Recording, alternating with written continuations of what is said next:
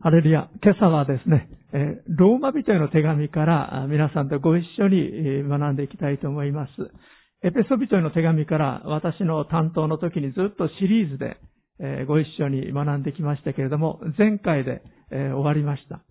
今日からローマ人への手紙からご一緒に学んでいきたいと思います。どうぞ、ローマ人への手紙の一章をお開き、お開きください。使徒パウロの手紙の中で一番長い手紙でもありますし、パウロの信じている福音、信仰というものがどういうものであるかということを一番よく表している書物でもあります。私が聖書を一番最初読んだ時に、新約聖書から読み始めたんですけども、これなんだと思い思いました。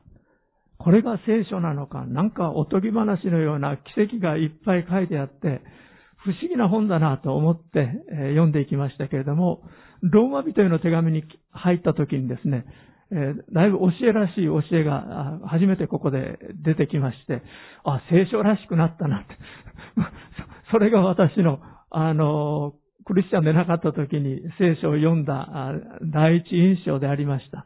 この辺からなんか聖書らしくなったな、という、なんか、私なりの親しみを覚えて、読んでいったのを覚えていますけれども、このローマ人への手紙ほど、使徒パブロの教えを理解する上でですね、本当に、素晴らしい手紙はありません。このローマ人の手紙から、今朝、えー、福音は救いを得る、得させる神の力。福音は救いを得させる神の力というタイトルで学んでいきたいと思います。ローマ人の手紙の一章の13節から17節までお読みします。兄弟たち知らずにいてほしくはありません。私は他の違法人たちの間で得たように、あなた方の間でもいくらかの実を得ようと、何度もあなた方のところに行く計画を立てましたが、今に至るまで妨げられてきました。私はギリシャ人にも、未開の人にも、知識のある人にも、知識のない人にも、負い目のあるものです。ですから私としては、ローマにいるあなた方にも、ぜひ、福音を伝えたいのです。私は福音を恥としません。福音はユダヤ人をはじめギリシャ人にも信じるすべての人に救いをもたらす神の力です。福音には神の義が、神の義が掲示されていて、信仰に始まり、信仰に進ませるからです。義人は信仰によって生きると書いてある通りです。アメン。それでは一言お祈りします。愛する天のお父様、この朝、兄弟姉妹と共にあなたの見前に出て、天と地を作られた誠の神であるあなたのお言葉を聞くことができることを感謝します。どうぞ聖書のお言葉を通して、ローマ人への手紙のお言葉を通して、今朝私たち一人一人にお語りください。私たちに対するあなたのご計画をはっきりと教えてくださり、また一人一人の人生において、あなたが何をし、何を語り、何をなさせようとしてらっしゃるのか、私たちが理解することができますように。また、ご精霊によって、私たちの信仰を燃え立たせてくださって、あなたへの情熱を持って、今週も歩むことができるように助けてください。イエス・キリストのお名前によって、これからの時を委ねてお祈りいたします。アーメン。このローマ人の手紙は16章からできてます。エペソ人の手紙の時にもお話しましたが、使徒パウロはいつでも教理的なこと、教えを手紙の最初にしています。それが1章から8章まで教えられています。私たちイエス様によって救われた者の立場がどういうものであるかということをパウロはいつも教えています。それから、ローマ人の手紙のユニークなところですが、9章から11章までは、ユダヤ人の人たちの救済論。イスラエルの人たち、ユダヤ人の人たちが、どのようにして救われることが可能であるのか。ユダヤ人の人たちに対する神様のご計画というものはどういうものであるのか。そのことをパウロは教えています。そして12章から16章までは実生活において私たちがクリスチャンとしてどう歩むべきかということを教えています。このローマ人への手紙の中でたくさんのことをパウロは教えていますが、二つの大事なテーマがあります。一つは、福音は救いを得させる神の力であるということです。そして、もう一つのテーマはですね、新しく作られたものとして、私たちは新しい生き方をするべきである。イエス様によって救われたクリスチャンとして、新しい生き方をするべきである。それが、このローマ人への手紙の大事なテーマになっています。紀元後57年から58年頃、使徒パウロがエルサレムの貧しい人たちへの献金をあのコリントの地方で集めてですね、そして、この献金を持ってエルサレムに出かけようとしているときに、あのコリントの東の方にありますテンクレアという港町がありますけれども、その港町の出身のフィベ、フィベという、あの、教会のリーダー的なご婦人がありました。このフィベという方に、えー、パウロは手紙を託して、そしてローマの人たちに、えー、自分のもうローマに行きたい。あなた方にも福音を伝えたいんだという、その願いを書いたのが、このローマ人への手紙であると言われています。なぜパウロはローマに行きたかったんでしょうか？まあ、一つはですね、日本で言えば、ローマというと、まあ、東京のようなものです。まあ、その地域、その地方、また、当時のローマ帝国の中にある中心地です。まあ、今の私たち日本人の東京以上の大きな存在、大きな町でありましたけれども、そこにおいてパウロは福音を伝えたいと思いました。また同時に伝え聞いたところによると、ローマのクリスチャンたちの信仰がどうも熱が冷めてきている。イエス様が復活され、そして福音が大胆に述べ伝えられて、ローマ帝国内にどんどんキリスト教が伝えられていって、アジアと言われる今日のトルコの地域、またヨーロッパ地域に福音が伝わっていき始めたわけですけれども、どうもローマのクリスチャンたちの情熱が前ほどでもないと。そのことが耳に入ってきたんでしょう。なんとかこのローマのクリスチャンたちがもう一度信仰を燃え立たせることができるように、そういう願いを持って、この手紙を書いたと思われます。このローマ書の一章の11節のところからそのことを伺い知ることができます。私があなた方に会いたいと切に望むのは、御霊の賜物をいくらかでも分け与えて、あなた方を強くしたいからです。まあ、しかし、謙遜なパウロはこうも言っています。というより、あなた方の間にあって、あなた方と私の互いの信仰によって、共に励ましを受けたいのです。このローマの教会、誰が設立したのかということですが、カトリックでは伝説的にですね、まあ、あの、教皇の、これは作為的な推論によって、そのような伝説が作られたと言われていますが、あの、使徒パウロがローマ教会の創立者であり、40、紀元後48年頃創立をして、そして25年間監督をしていたというのが、カトリックの中での通説になっています。しかし、あの、はっきりしたことはわからないんですが、ある神学者たちは、ペンテコステの日にエルサレムにローマから来ていた人たちが精霊を経験して帰っていって、そしてイエス・キリストのことを述べ伝えて信徒が増えたんだという人たちもいますし、アンテオケの教会が非常に栄えた教会になっていましたから、そこからやってきた人たちがローマで福音を述べ伝えて、そして信徒が増えていったんだと。そういう人たちもあります。また、アクラとプリスキラというご夫婦がですね、非常に熱心な信徒伝道者でありましたけれども、天幕作りをしながら、信徒でありながら熱心に福音伝道していた、このご夫婦が、このローマの教会の最初の基礎を作ったんではないか。そのようにも言われています。この4つの説が一般的に知られていますが、定かなところはわかりません。しかし、この使徒パウロがローマの教会を創立したのでないことだけは確かです。この12節に、えごめんなさい、13節に、兄弟たち知らずにいてほしくはありません。私は他の違法人たちの間で得たように、あなた方の間でもいくらかの身を得ようと、何度もあなた方のところに行く計画を立てましたが、今に至るまで妨げられてきました。このように語っています。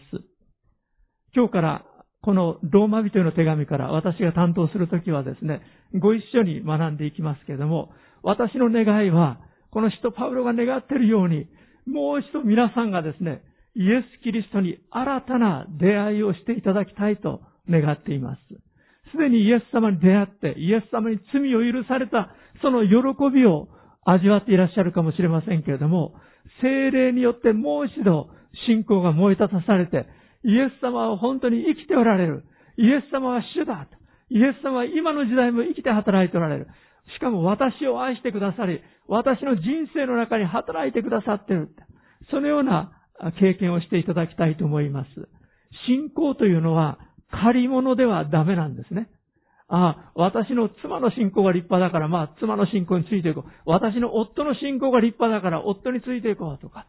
誰かの信仰により頼んでいこうというのではなくて、一人一人がイエス・キリストに出会って、イエス・キリストを信じて、本物の信仰を持っていかなければなりません。ある駆け出しの牧師がいました。彼は非常に説教が苦手でした。なんとか説教が上手になりたいなと願っていたんです。そしたら、同じ町の別な教会に有名な説教者が来るということが分かりました。この説教者というのは、最初の二言三言で、聴衆の心を見事に捉えてですね、そして流れるように説教する有名な牧師でありました。それで、説教の仕方を学びたいと思って、この駆け出し牧師が、こっそりとその別な教会の特別な集会に出かけていきました。すると、神の愛と母の愛ということで、母の日が近かったこともあるんでしょう。この牧師は、こういう語り口で説教を始めました。皆さん、私はある女性の腕の中で昨日眠りました。それは私の妻ではありませんでした。間を少し開けて。それは私の母でした。と言って、神の愛と母の愛について話し始めたわけです。駆け出しのこの牧師は、すごいなと。上手だなと。これは使えるぞ。今度は母の日の日曜日だから、うちの教会でこれやってみようと思いました。そしてこの牧師はですね、日曜日の朝、自分の説教を始めたんです。皆さん、昨晩私は、ある女性の腕の中で眠りました。それは私の妻ではありませんでした。そういった途端に教会の人たちが横の人たちとざわざわざわとざわと話しまして、えー、びっくりしてですね、話し始めたんです。その様子を見てですね、この牧師は動揺してしまって、次に何を話すべきか忘れてしまったんです。それで彼はこう言いました。その女性が誰であったか忘れてしまいました。まあ、借り物だと、こういうことが起こりうるという笑い話であります。まあ、本当にそんなことを言ったらですね、もう、その教会で二度と牧師として立てないんじゃないかと思いますけれども、私たちは自分自身の信仰を持っていかなきゃなりません。自分自身でイエス・キリストご自身を知り、味わっていかなければなりません。このローマ人への学びを通して、このローマ人の御言葉に私たちが親しむ中で、本当にイエス・キリストの深みへと入っていきたいと思います。このローマの教会というのは、違法人とユダヤ人の人たちが一緒に礼拝する混合教会でありました。ですから、このローマ人の手紙をご一緒に学んでいく中で、あるところでは、違法人の人たち、つまりユダヤ人以外の人たちに対してパウロが、語りかけており、またあるところではローマの、あ、ごめんなさい、ユダヤ人の人たちを意識して彼が語っている様子がわかります。さあ、聖書の中に入っていきたいと思いますが、一章一節、キリストイエスのしもべ、神の福音のために選び出され、使徒として召されたパウロから、まず、このパウロは、キリストイエスのしもべと言っています。でもこのしもべという言葉は、言語のギリシャ語では奴隷という言葉です。ドゥーロスという言葉だったと思いますが、奴隷。私はキリストイエスの奴隷ですと。しもべですと。パウロは自分を紹介しています。私たちも、あのパウロ先生が私はキリストイエスのしもべですと言ってるように、彼に倣ってですね、本当に私はキリストイエスのしもべです。そう言える信仰を持ちたいと思います。一章の五節を見ますと、この方によって私たちは恵みと使徒の務めを受けました。皆のためにすべての違法人の中に信仰の従順をもたらすためであり、その違法人たちの中にあって、あなた方も召されて、イエス・キリストのものとなりましたと。このようにパウロは語っています。五節の最後のところ、すべての違法人の中に信仰の従順をもたらすためですとあります。信仰には従順な心が必要です。従順な心、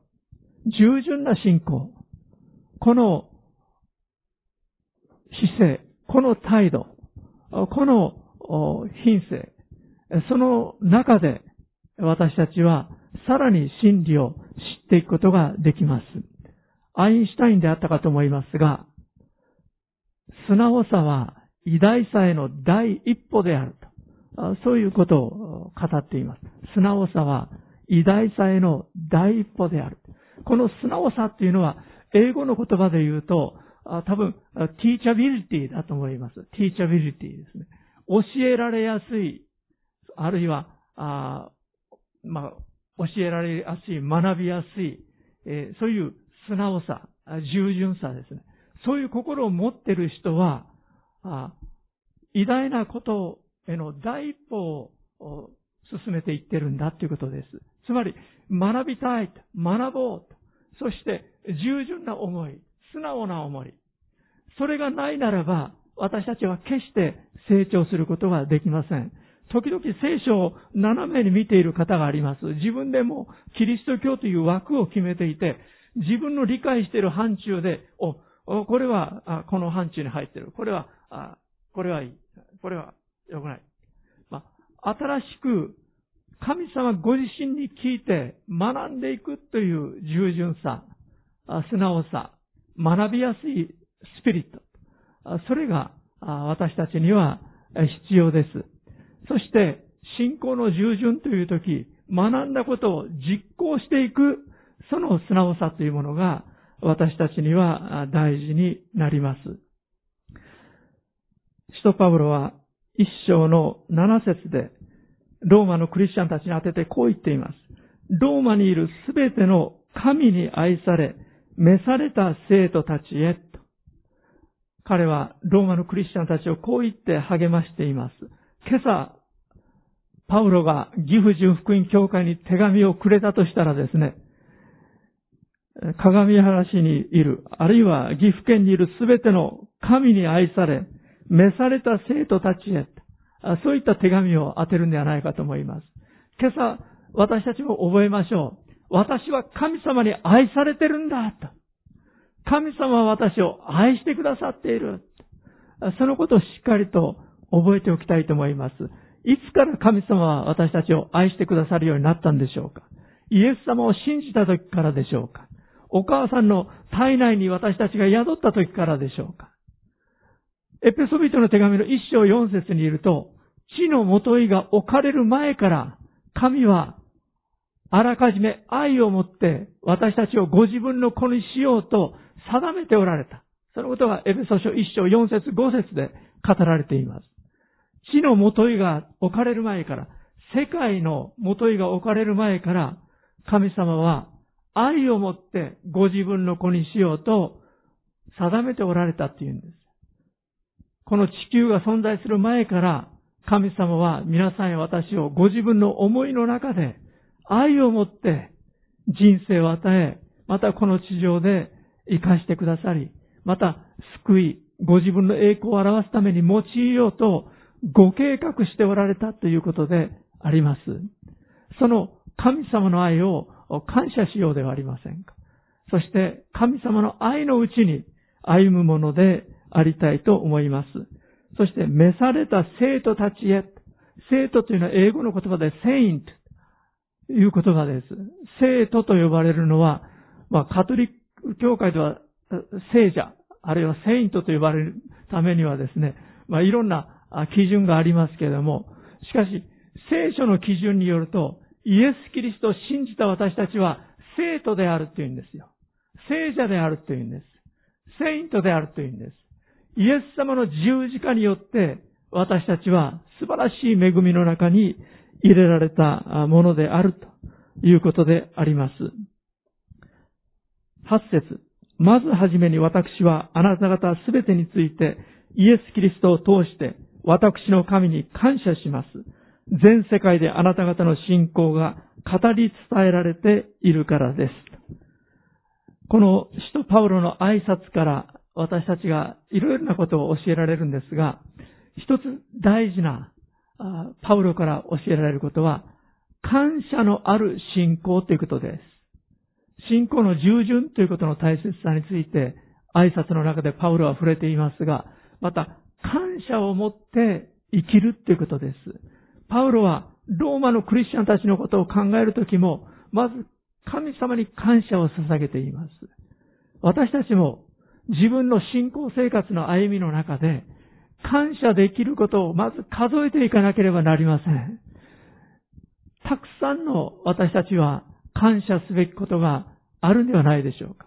神様に対して、家族について、教会の兄弟姉妹について、自分の人生について、感謝できるたくさんの事柄を私たちは数えて、神様への感謝を持って歩むことが大事です。ピリピ書4章6節何事も思い煩わないで、あらゆる場合に感謝を持って捧げる祈りと願いによって、あなた方の願い事を神に知っていただきなさい。第一テサロニケ5章18節すべてのことについて感謝しなさい。これがキリストイエスにあって神があなた方に望んでおられることだからですと教えています。第2番目に、まあ第1番目に私は、あの、パウロの挨拶のところから皆さんにお話ししてきました。第2番目のこととして、えー、パウロの魂に対する情熱ということを皆さんにぜひとも理解していただきたいんです。先ほど申しましたけれども、何とかしてローマにいるあなた方のところにも福音を伝えたいのですって言って、パウロはまだ見ていないところ、まだ行っていないところに福音を伝えたいという、その情熱を持っていました。今回私、久しぶりにインゲル・ポールソン先生、まあ、昨年12月にもクリスマスの時に招かれてきましたけども、この先生の情熱に感心しました。まあ、少々心配でもあるんですが、85歳近くになって、あの、甲府あたりから2時間半ぐらいかけてですね、高速飛ばして、え冬なんか大変だと思いますけども、白馬まで、長野県の奥の方までですね、あの、行くということは大変なことだと思うんですけど、まあ、スウェーデンの先生ですので、まあ、雪はもう慣れてますよって、まあ、80過ぎて慣れてますよってすごいなと思うんですけど、しかし、なんとか福音をあのようなところにおいても伝えたいと願っていらっしゃる。その情熱ですね。使徒パウロも、なんとかしてまだ行っていない、まだ福音を伝えてない人たちのところに伝えたいという、その情熱を持っていました。実はこの情熱が結果をもたらすんです。もし私たちの教会がさらに前進していきたいと思うならば、この主から来る情熱がないならば、次のステップに進むことはできません。私たちの内側に志を立てさせ、情熱を与えて、主はご意志の御心をなさせるお方であります。この情熱がローマのクリスチャンたちの中で少し冷えてきているのをパウロは感じていたわけです。どんな組織でも、どんな団体であっても、20年、30年経つときに、どうしてもマンネリ化というのが起こってきます。世代も、新しい世代も起こってきます。最初の世代とはまた違う、いろんな問題もあるでしょう。このローマの教会も、教会が20年、30年経っていく中で、そういった硬直化というものを経験するようになってきていたと思われます。そのような中で、使徒パウロは、主が与えてくださっている情熱を、このローマのクリスチャンたちに分かち合いたい、分け与えたいと願ったわけです。私たちも、この使徒パウロの情熱から学んでいくものでありたいと思います。その情熱を維持するもの、情熱をさらに強化する、湧き立たせるものが祈りであります。パウロは10節でこう言っています。祈る時にはいつも神の御心によって今度こそついに道が開かれ、何とかしてあなた方のところに行けるようにと願っています。祈る時にはいつも神の御心によって今度こそついに道が開かれ、何とかしてあなた方のところに行けるようにと願っています。祈る時にはいつもと。この祈りです。皆様祈る時にはいつも何を祈ってらっしゃるでしょうか？いや、いつも祈っていませんと言われるとガクッときますけれども、まず私たちはいつも祈る習慣が必要です。そして祈る時に大切な事柄を主の前に私たちは持っていかなければなりません。私たちの祈りの生活はどうでしょうか？パウロは本当にたくさんの諸教会を思いやって、もう彼はですね、祈ることいっぱいあったんです。あちらの教会、こちらの教会。もう、ローマの牢獄に入れられた時もですね、彼はエペソ人の手紙、ピリピ人への手紙、コロサイ人への手紙とか、あの、ピレモンへの手紙とか、いろんな手紙をしたためましたけれども、本当にいろんな教会のことが彼にとっての重荷となっていました。私たちの祈る範囲というのはどの程度のものでしょうかその人のクリスチャンとしての成長の度合いがわかるのは、どの範囲のお祈りができるかということであります。最初は自分のことだけかもしれない。家族のことだけかもしれない。友達のことだけかもしれない。教会の範囲までかもしれない。でも、この範囲を超えて自分の町のために、この県のために、この国のために、また世界にあるキリストにある兄弟姉妹たちのために、世界の問題のために、実は私たちは本当にちっぽけな普通の人かもしれない。しかし、キリストにあって王である祭司として私たちは召されているんです。私たち一人一人は小さな存在のように見えますが、聖書は王である祭司であると私たちのことを呼んでいます。本当に私たちが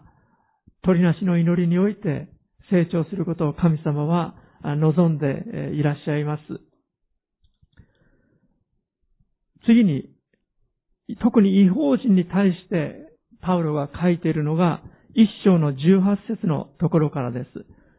パウロは罪と罪に対する神の裁きをはっきりと見ていたというのが一章18節から32節までです。罪と罪に対する神様の裁きをパウロは見ていました。ちょっとお読みします。18節というのは、不義によって真理を阻んでいる人々のあらゆる不経験と不義に対して、神の怒りが天から掲示されているからです。神について知り得ることは、彼らの間で明らかです。神が彼らに明らかにされたのです。神の目に見えない性質、すなわち神の永遠の力と神聖は、世界が創造された時から被造物を通して知られ、はっきりと認められるので、彼らに弁明の余地はありません。彼らは神を知っていながら、神を神として崇めず、感謝もせず、かえってその思いは虚しくなり、その鈍い心は暗くなったのです。彼らは自分たちは知者であると主張しながら愚かになり、朽ちない神の栄光を朽ちる人間や鳥、獣、這うものに似た形と変えてしまいました。偶像崇拝について、それが罪であるということをパウロは教えています。私たち日本人はこのことを聖書からはっきりと教えられなければなりません。偶像崇拝は罪であるということ。誠の神様以外のもの、人間や鳥、獣、這うもの、いろんな生き物、あるいは自然界のいろんなもの、日本では神さえも、金属さえも、石ころさえも、またありがたそうなこの鍾乳洞の中の形あるものにしてろ、しろ。何でも神様として拝む。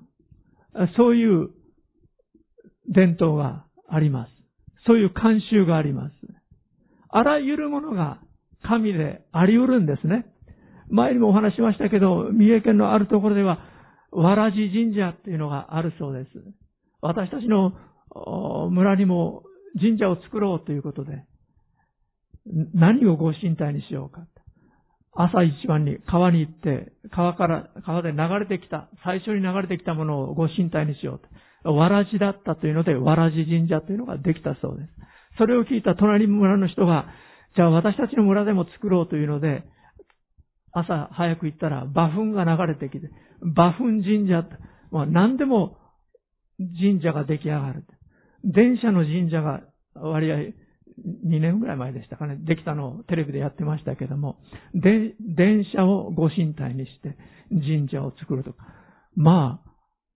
あ、呆れてしまうほどですけれども、そんなに簡単に神社ができるのかと思いますが、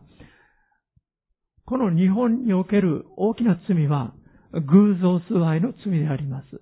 誠の神様以外のもの、神様がお作りになった被造物を神として崇めるという愚かなことをしているわけです。ちょうどそれは聖書の中で例えられている例えは、会員の罪のようなものであります。夫は妻を愛しているのに、妻が他の男性や、あまあ、いろんなところに興味を持って、夫から心が離れてしまう。夫は非常に自分の妻に対する妬みに燃える。そういう例えで聖書を教えています。神様は私たちの心が誠の神様以外のところに向かってしまう。誠の神様から心が冷えてしまう。そのことに一番痛みを覚えられるんです。そして妬むほどに私たちを慕っておられることをヤコブが手紙の4章の中で語っています。神様は私たちを愛するがゆえに偶像崇拝を意味嫌われるお方であります。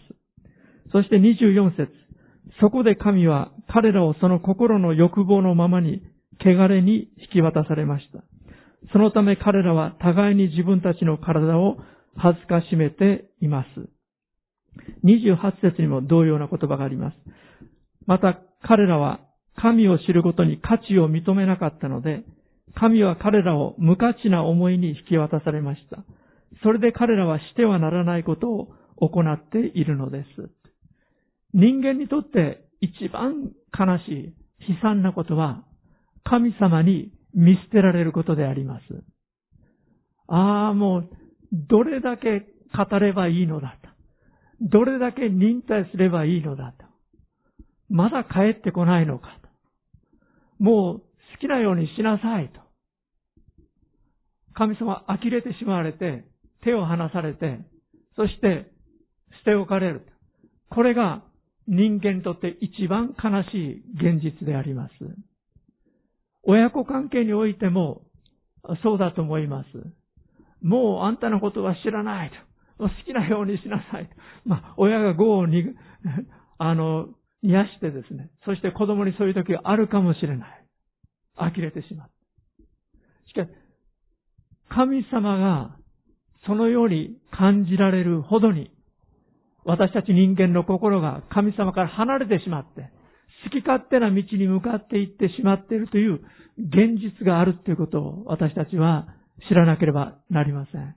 神様が愛しておられるないというわけではない。あまりにも人間の心が堅くなになってしまって、神様に背を向けて、そして真理を知ろうとしないで、離れていってしまって、この現実に神は痛み悲しんでいらっしゃるということであります。その結果、どのようなことが起こっているか、パウロは語っています。26節から。こういうわけで神は彼らを恥ずべき情欲に引き渡されました。すなわち、彼らのうちの女たちは、自然な関係を自然に反するものに変え、同じように男たちも女との自然な関係を捨てて、男同士で情欲に燃えました。男が男と恥ずべきことを行い、その誤りに対する当然の報いをその身に受けています。28節彼らはあらゆる不義、悪、貪欲、悪意に満ち、妬み、殺意、争い、欺き、悪巧みにまみれています。また彼らは陰口を言い、人を中傷し、神を憎み、人を侮り、高ぶり、体現相互し、悪事を企み、親に逆らい、浅はかで不誠実で、情け知らずで無慈悲です。彼らはそのような行いをする者たちが死に値するという神の定めを知りながら、自らそれを行っているだけでなく、それを行う者たちに同意もしているのです。アメン。今の時代は何でもありの時代になりました。ある人は、ある、この時代を広場の中の裸という言葉で表現していますけれども、本当に恥ずかしい、隠したいようなことが、もう表に出されて堂々と歩いている。それが今の私たちの時代であります。大変残念なことですが、まあ、フランス革命以来、自由、平等、友愛、このことがとても強く言われてきました。そして、自由、平等、友愛というのは、この聖書が教えていることと共通している部分があります。しかし、あの、クリスチャンの歴史家であるギネス先生という方のセミナーから昨年学ぶ機会を得たんですが、まあ、ギネス、この方のお父さんだったかおじいちゃんだったか、ギネスブックというのがありますけども、その創設に関わった方であると言われていますけども、このギネス先生というのはクリスチャンの歴史家なんですが、このギネス先生曰く、今叫ばれている自由、平等、友愛というのは、聖書を基盤とした自由、平等ではない。聖書を基盤としている自由、平等というのは、神様の許してらっしゃる範囲の中における自由と平等であると。神様が許してらっしゃらない範囲を超えた人間の自由と平等が先行していくときに、それは罪という領域に入っていくんだということであります。イタリアのベルサーチという、今もブランドで残っていますけれども、このベルサーチという方は有名な、まあ、ファッション界の巨匠になった人でしたけれども、彼には同性愛の問題がありました。そして、お母さんがイタリア人、お父さんがフィリピン人という、この、あの、サンフランシスコでも有名な、男性を相手にする若者がいたんですけれども、ある時、この若者と知り合って、そして関係を持つようになりました。で、この若者は、たくさんの男性と関係を持っていたわけですけれども、三角関係の中で、ある時、この二人の人を殺害しました。そして逃げる途中で、彼はさらに殺害をし、そして5人目だったと思いますが、ベルサーチさんが、ああの、アメリカの、えっと、フロリダの方の自分の別荘にいた時だと思いますが、あそこにやってきて、そして車を奪おうとしたんでしょう。銃でこのベルサーチを殺害したんですね。そして彼は50歳で亡くなったわけですけれども、罪の支払う報酬は死であると言っています。今、人の権利、自由、平等ということで、LGBTQ の人たちの権利ということも言われています。しかし私たちが気をつけていかなきゃなりません。男性と男性の結婚、女性同士の結婚、その人の自由かもしれない。でも、往々にして言えるのは、一人の人が一人のパートナーとの生活をするというんじゃなくて、多くの場合、複数との関係を持っていってしまっている。そしてそこにいろんな問題があるということ。また、精神的な破綻をきたしていってる人たちもあるということ。私たちは知らなければなりません。そして、聖書という基準に立って、私たちは自由と平等というものを考えていかないならば、この世の中はさらに混迷を深めたものになってしまいます。聖書が何を教えているのか、私たちははっきり知らなければなりません。さあ、最後のこの一章のポイントでありますけれども、使徒パウロはこの一章において声を大にして語っているのが16節と17節であります。今日の最後のポイントです。福音は救いを得させる神の力である。これをパウロは教えています。16節私は福音を恥としません。福音はユダヤ人をはじめ、ギリシャ人にも信じるすべての人に救いをもたらす神の力です。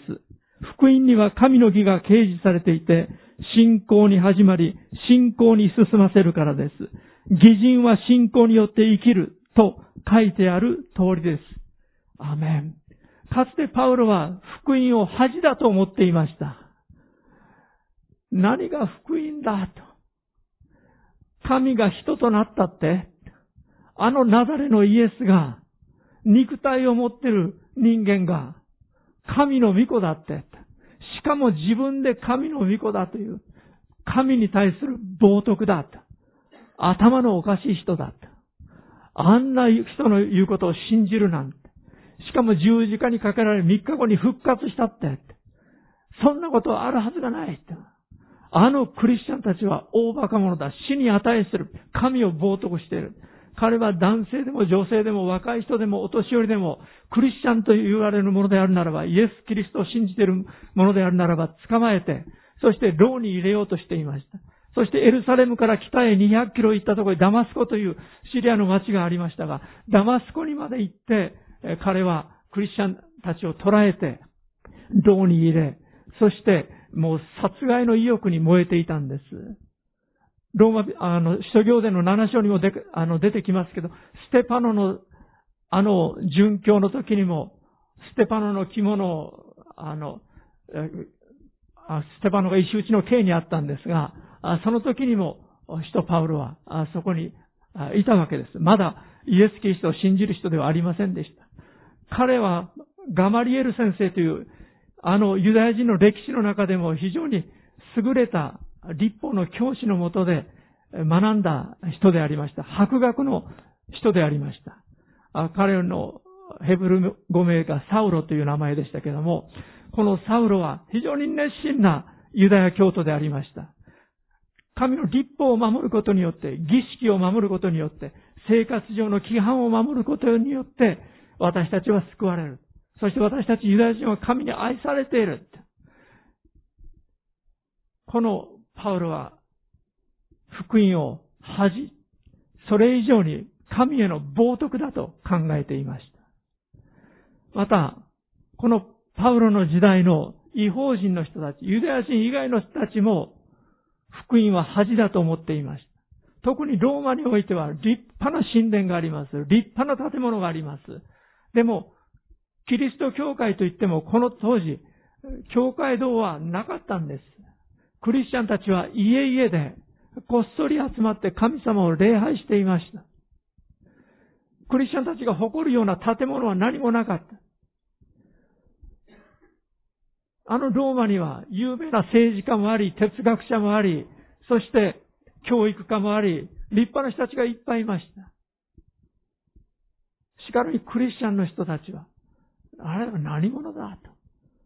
十字架にかかって殺された者が3日後に蘇った。そんなことあるかと。そんなこと信じてるのは大馬鹿者だと。それがクリスチャンでない人たちの考えでありました。彼らは福音を恥だと思っていまし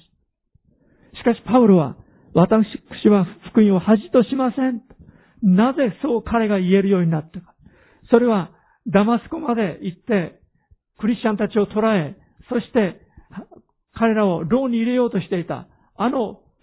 サウロに対して神様がご自身を表されたからです。復活されたイエス・キリストに出会って、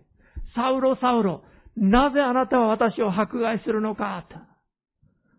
棘のある棒を蹴ることは痛いことだ。なぜそんなことをしてると。イエス様が光のうちにご自身を表されました。パウロは復活されたイエス・キリストに出会って、見事に変えられました。彼は目が見えなくなりました、光のために。そして、示された通りに彼は行って、そして祈ってもらって、目が見えるようになることができたわけですけども、復活のイエス・キリストに出会って、彼の生涯は変えられたんです。これこそ本物だと分かったんです。そして、立法によらない、義人は信仰によって生きると、ハバク書に書いてあるけれども、本当に私たちが救われるのは信仰によるんだ立法による、行いによるんではないそれがはっきり分かったんです。どんなに自分が一生懸命立法を守ってても、完全であることはできない。ただ、イエス様が自分の足りないところを全部補って十字架で死んでくださったんだ。それを理解したっていうんです。使徒パウロは、私は福音をはじめとしません。福音はユダヤ人をはじめギリシャ人にも信じるすべての人に救いをもたらす神の力ですと語っているんです。皆さんはどうでしょうか？福音は私に救いをもたらした神の力ですという証ができるでしょうか？本当にこの信仰に立って歩みたいと思います。女性会の皆さんが、えっと、証、15人の方が証を出してくださって、えー、恵みのブーケというタイトルで証集を出してくださいますけど、もう少ししたら出来上がってきますが、すべての教会のメンバーの方にご自分の証を書いていただきたいように私は思います。私は福音は救い、救いを得させる神の力です。そう、はっきり証言できるクリスチャンであっていただきたいなと思います。あの16世紀、ドイツにマルチン・ルターという人がいました。ハンス・ルターという鉱山経営をしているお父さんの次男でありましたけれども、息子に後を継がせたいと願って、このマルチンを大学にやりました。当時の大学っていうのは4つの学部しかありませんでした。まず4年間文学部で一般教養を学びました。その後、法学部、また進学部、そして、理系というと医学部しかありませんでした。そのどれかに進んでいくわけですが、マルチン・ルーターは法学部の方に身を置きました。そして法律を学んでいっていたわけですけれども、しかし、22歳の時に自分の仲間、学友が、9000の6万円にかかって亡くなってしまいました。そしてある時彼が旅をしていた時でしょうか。急に雨が降り始め、また雷が鳴って、自分の近くにいくつも雷が落ちて、えー、九死に一生を得たわけです。そして彼は自分の人生について考えるようになりました。そして法学部から彼は進学部に変えてですね、進学を学ぶようになったんです。修道士になりたいと彼は思うようになりました。そして、彼は24歳で修道士となりました。非常に真面目な修道士でした。彼は聖書の教えを一生懸命守って、そしてもっと立派な人になって、もっと立派な行いができるようになって、もっと善行を積んで、もっと難行苦行をして、そして、えー、完璧な神様に愛される人でありたいと思って一生懸命努力をしたんです。でも、完全になり得ない自分。どんなに努力をしても弱い自分、罪深い自分がありました。彼は本当に悩み苦しみました。彼は28歳で進学博士にもなりました。大学の教授として教える立場に立ちました。しかし当時のカトリックの腐敗した状況の中で、彼は真面目な修道士でしたけれども、いろんな疑問も抱くようになりました。当時、すごく疫病が流行りました。致死率が5割、ある村では8割、貧しい人たちの中では8割の人たちが亡くなる。一般的にでも5割の人たちが亡くなるという、そういうペスト、流行っていました。そういう中でバチカンに聖ペテロ大寺院を建てる計画をカトリックが持って、その資金を得るために免罪符を売り出して、そしてこの免罪符を買った人は罪があ許されます。許されます。あなただけではない。あなたの先に亡くなった先祖も罪が許されます。免罪符を変えなさい。聖書が教えていない教えをするようになっていました。ルターはそれに大きな疑問を持ちました。他にも95の彼は疑問を持ったわけです。そして、あるキリスト教の祭りでみんなが集まる時、彼はビッテンベルグのあの教会のドアのところに95の定題っていうか論題を書いて突きつけたわけです。別にプロテスタント運動を起こそうとは彼は考えませんでした。本来の信仰に戻っていくべきだと考えたんです。なぜならルターは、義人は信仰によって生きるというこのローマ書一章17節の御言葉を理解したからです。神様が彼の心にこの御言葉の理解を開かれました。難行苦行によらない。人は難行苦行によって完全であることはできない。ただ、神の恵みによって救われるんだ。ただ、信仰によって救われるんだ。ただ、聖書によって救われるんだ。聖書のみ、信仰のみ、恵みのみ。彼はこれを主張しました。今日私たちは、イエス・キリストの福音、つまりイエス・キリストの十字架の福音、